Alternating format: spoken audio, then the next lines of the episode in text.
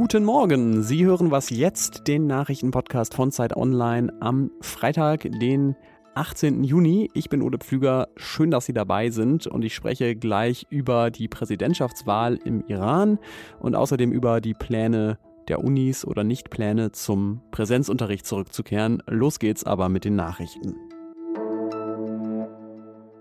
Heute Abend empfängt die Bundeskanzlerin Angela Merkel den französischen Präsidenten Macron in Berlin zum Essen und zum Reden. Und es ist das erste Mal überhaupt, dass die Kanzlerin in diesem Jahr einen auswärtigen Gast hat. Die beiden dürfen dann vor allem über das Treffen des Europäischen Rates am 24. und 25. Juni reden, also nächstes Wochenende.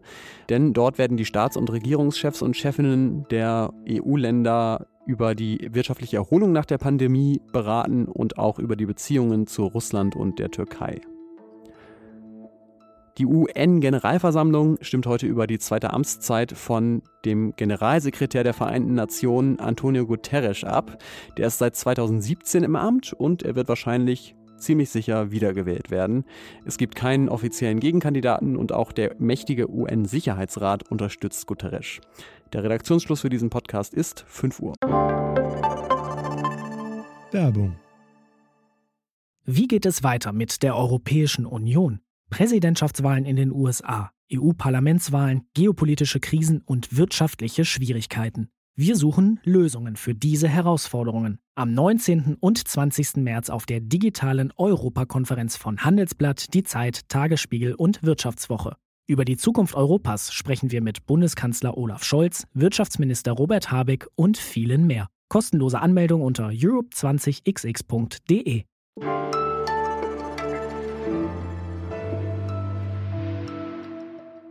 Im Iran wird heute ein neuer Präsident gewählt. Ähm, das Ergebnis dazu kommt wahrscheinlich erst am Sonntag, aber trotzdem kann man schon mal darüber reden, was danach passiert. Denn eine Sache ist auf jeden Fall sicher, Amtsinhaber Hassan Rouhani, der wird es nicht werden, der darf nämlich nach zwei Amtszeiten nicht mehr antreten. Wer denn dann und welche Politik kann man von möglichen Nachfolgern erwarten? Darüber spreche ich jetzt mit Michael Thumann, außenpolitischer Korrespondent der Zeit. Hallo. Hallo Ole. Von den fünf äh, Kandidaten, die jetzt noch übrig sind, ist ja Ibrahim Raisi wohl der aussichtsreichste. Wofür steht der denn? Der steht vor allem für die Unterstützung des obersten geistlichen Führers Irans, Ayatollah Khameneis. Ähm, Raisi selbst ist ein ultrakonservativer Kleriker.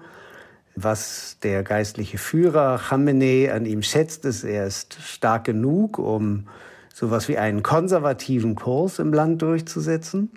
Aber er ist auch gleichzeitig, und das ist ihm sehr wichtig, schwach genug, damit Khamenei freie Hand hat. Raisi wird sein ausführendes Organ sein. Und das ist wichtig, weil Khamenei will womöglich äh, irgendwann seinen eigenen Sohn als den Nachfolger auf seiner Position durchdrücken. Und Raisi wäre dafür wahrscheinlich ein perfekter Manager. Und deshalb ist Raisi jetzt der Mann, dem man den Weg gebahnt hat für diese Wahlen. Gibt es denn einen Wahlausgang, einen denkbaren Wahlausgang, nachdem sich das Verhältnis des Iran zum Westen und insbesondere ja zu den USA, das hat sich ja wirklich sehr angespannt in den letzten Jahren wieder entspannen könnte? Äh, oder war Biden statt Trump da eigentlich der größere Schritt? Ja, das ist völlig richtig. Von Trump zu Biden, das war einfach der äh, Schritt zwischen Tag und Nacht. Und äh, weil Trump eben derjenige war, der Iran überzog mit Strafen und Sanktionen und der das Atomabkommen des Westens, äh, Russlands und Chinas mit Iran aufgekündigt hat. Und jetzt mit Biden, wenige Monate nach Bidens Amtsantritt, haben wir auch die Verhandlungen über das Atomabkommen und seine Wiedereinsetzung begonnen. Auch sogar schon Gespräche über das iranische Ausgreifen in der Region, was ja den Westen sehr geärgert hatte. Die kommen vielleicht in diesem Sommer auch noch, äh, wahrscheinlich nach den äh, Wahlen irgendwann zum Abschluss. Innenpolitisch ist es jetzt die Frage, ob so einer wie Raisi als ultrakonservativer gut oder schlecht ist für die Verhandlungen. Sein Vorgänger Rouhani, äh, ein Reformist, der war natürlich immer der angenehmere Gesprächspartner. Aber äh, die Frage ist eben, was hilft's, wenn der so angenehm ist, aber der oberste Führer Khamenei sagt nein. Und insoweit ist vielleicht Raisi als Stimme seines Herrn gar nicht so schlecht, weil man bei ihm genau weiß, woran man ist. Ja, das sind so die Feinheiten der Diplomatie. Dann äh, lass uns vielleicht noch mal reingucken in den Iran. Es sind ja insgesamt nur sieben Kandidaten überhaupt zugelassen worden zur Wahl. Zwei haben jetzt kurz vorher sogar noch zurückgezogen. Was sagt das denn aus über den Zustand der Demokratie im Land? Das sagt eigentlich schon alles. Das Land ist keine Demokratie. Das ist, wenn überhaupt, eine Fassadendemokratie. Dieser Wächterrat, der siebt wirklich alle Kandidaten aus, die, die dem obersten Führer nicht genehm sind. Darunter übrigens, da regen sich jetzt viele Iraner auf, Larijani, ein auch konservativer, aber populärer Kandidat, der Raisi wahrscheinlich geschlagen hätte. Und den haben sie auch gleich weggeräumt. Und das alles ist zutiefst undemokratisch. Die Wahlen sind eine Farce, denn das Ergebnis steht fest, so wie in Syrien oder Russland oder China. Und weil die Iraner das wissen, gehen die meisten von ihnen auch gar nicht erst zu dieser Wahl. Hm. Danke für deine Einschätzung zur Präsidentschaftswahl im Iran, Michael Thumann. Danke dir.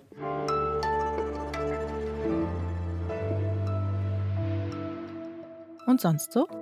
Die Azoren sind ja eine sehr kleine Inselgruppe mitten im Atlantik und ich verbinde damit vor allem eine Zwangszwischenlandung mit einem Flug nach Südamerika vor vielen, vielen Jahren, als es einen falschen Feueralarm an Bord gegeben hat. Und wäre ich da nicht durch Zufall mal gelandet, wäre ich wahrscheinlich nicht so schnell auf die Idee gekommen, da so hinzureisen. Noch größer ist aber eigentlich der Zufall, dass eine Flaschenpost aus Rhode Island, die ein 13-jähriger Junge da wahrscheinlich 2018 ins Meer geschmissen hat, auf den Azoren angekommen ist. Darin steht, es ist Thanksgiving und ich komme aus Vermont. Da stecken für mich zwei gute Nachrichten drin. Einerseits, Post geht nicht so schnell verloren und eine Plastikflasche weniger im Meer.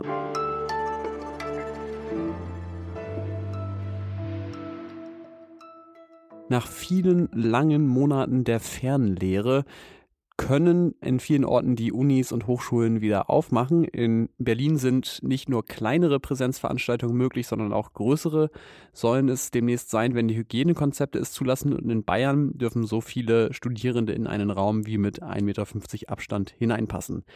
Das ist die Theorie, aber die Praxis sieht schon noch etwas anders aus. Darüber spreche ich jetzt mit Nadja Kirsten von Zeit Campus. Hallo Nadja. Hallo. Ja, ich habe eben ein bisschen erzählt, was schon wieder alles erlaubt ist, aber das muss ja nicht zwangsläufig gemacht werden. Wird es denn jetzt gerade wieder richtig voll an den Hochschulen? Also wenn ich das mal in ein Bild fassen sollte, würde ich sagen, es ist jetzt weniger so, dass das Campusleben voll erblüht in schöner neuer Pracht, sondern eher so, ähm, wie wenn man hier und da ein paar Schneeklöckchen sieht. Schneeklöckchen sind ja die Vorboten des Frühlings. Und so ist das eben auch mit dem, was jetzt wieder geht und wieder läuft, dass sich jetzt der Unibetrieb im großen Stil wieder zurück auf den Campus verlagert das kann man eher nicht sehen. Das ist genau wie du sagst. Wir stecken mitten im Sommersemester, es ist alles durchgeplant. Und da gibt es jetzt keine 180-Grad-Wende an den Hochschulen, selbst dort, wo vergleichsweise viel erlaubt ist. Ja, und wie sehen das denn die Studierenden? Würden die gerne möglichst schnell wieder alle zurück in die Präsenz oder gibt es da unterschiedliche Meinungen? Das ist ganz interessant. Da gibt es die ganze Bandbreite an Meinungen. Es ist eben nicht so, dass alle Studierenden wollen, dass es sofort und auf der Stelle wieder losgeht an den Unis. Ich habe zum Beispiel mit Jonathan Dreusch gesprochen vom Freien Zusammenschluss von Studentinnenschaften. Und er hat darauf hingewiesen, dass viele Studierende ja gar nicht mehr in der Unistadt leben, dass die zurückgezogen sind aus Geld Geldmangel häufig äh, zu ihren Eltern und die könnten gar nicht sofort wieder auf dem Campus aufschlagen, mhm. wenn jetzt sofort umgestellt würde. Es gibt aber auch andere Positionen, zum Beispiel von der Berliner Initiative Hashtag nicht nur online. Und die wünschen sich, dass die Hochschulen mehr aus den Möglichkeiten machen und mit mehr Mut und Fantasie Corona-konforme Lösungen jetzt schon ähm, ermöglichen. Mhm. Und dabei ist natürlich aber die große Frage auch so, wann ist das denn möglich? Also wann wird es wieder normaler?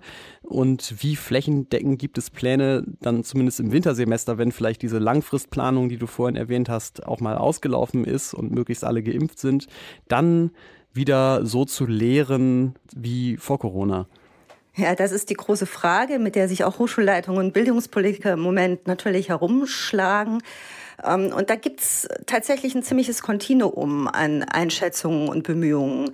Also es gibt wirklich welche, die ganz klar sagen, wir wollen Präsenz, wir sind schließlich keine Fernhochschule, wir setzen jetzt alles dran, dass das möglich wird.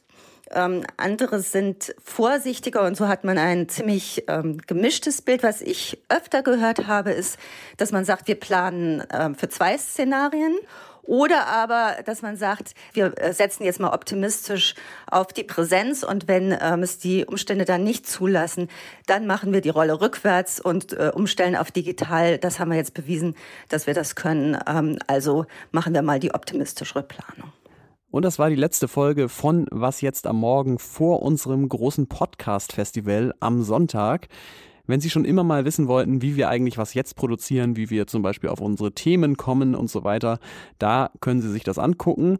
Außerdem ist zum Beispiel Sabine Rückert bei Alles gesagt zu Gast oder Sie können mit den Kolleginnen vom Politikteil einmal um die ganze Welt reisen. Wir freuen uns wahnsinnig über alle, die zuschauen und sich beteiligen. Sonntag um 10 Uhr geht's los auf Zeit Online oder wenn Sie sich schon angemeldet haben unter den entsprechenden Links.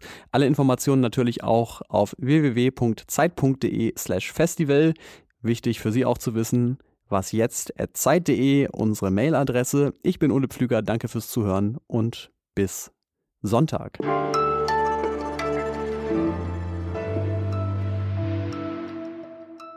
Ja, dann bleibt uns nur noch zu hoffen, dass es am Sonntag nicht so warm wird wie angesagt.